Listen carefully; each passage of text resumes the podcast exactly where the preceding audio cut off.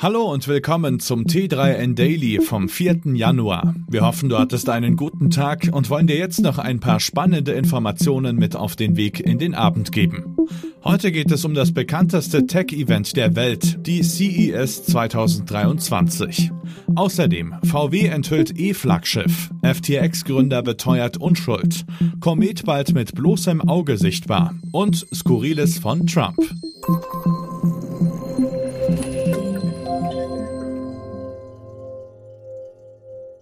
Vom 5. bis 8. Januar werden auf der Elektronikmesse CES in Las Vegas 3000 Unternehmen ihre Neuheiten präsentieren. Die Veranstalterinnen erwarten über 100.000 Besucherinnen und sprechen von einer historischen CES nach schwierigen Jahren.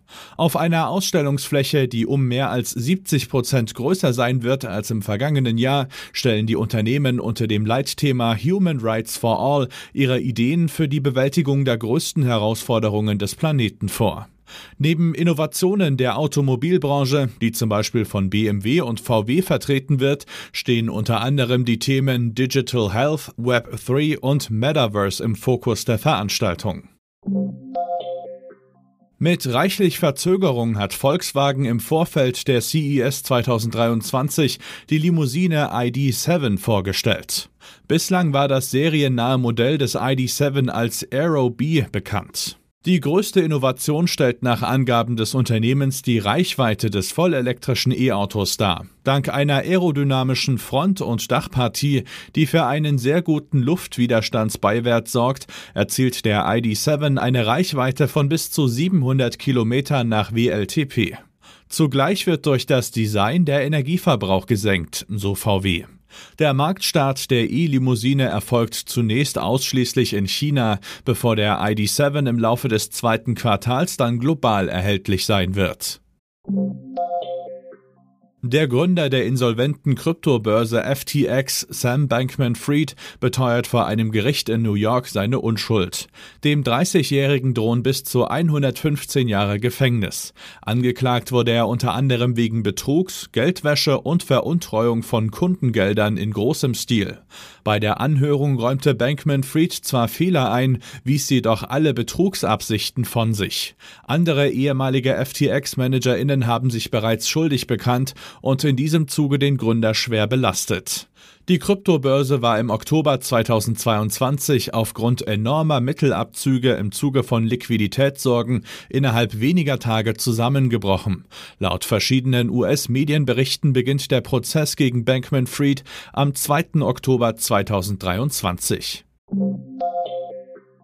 Der Komet C-2022 E3 wird der Erde im Januar und Februar so nahe kommen, dass er womöglich mit bloßem Auge beobachtet werden kann.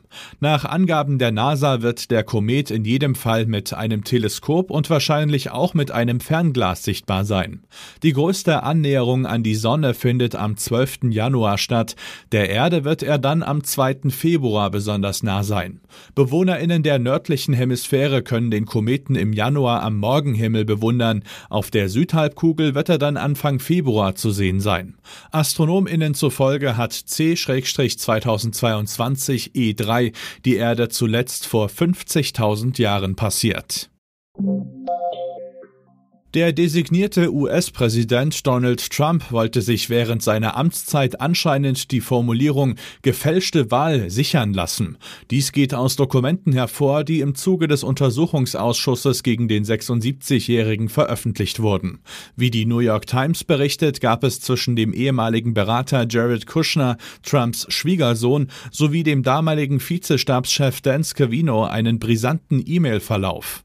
Darin hatte Kushner mitgeteilt, dass der Präsident darum bitte, ihm die Markenrechte an den Formulierungen gefälschte Wahl und Save America PAC zu sichern.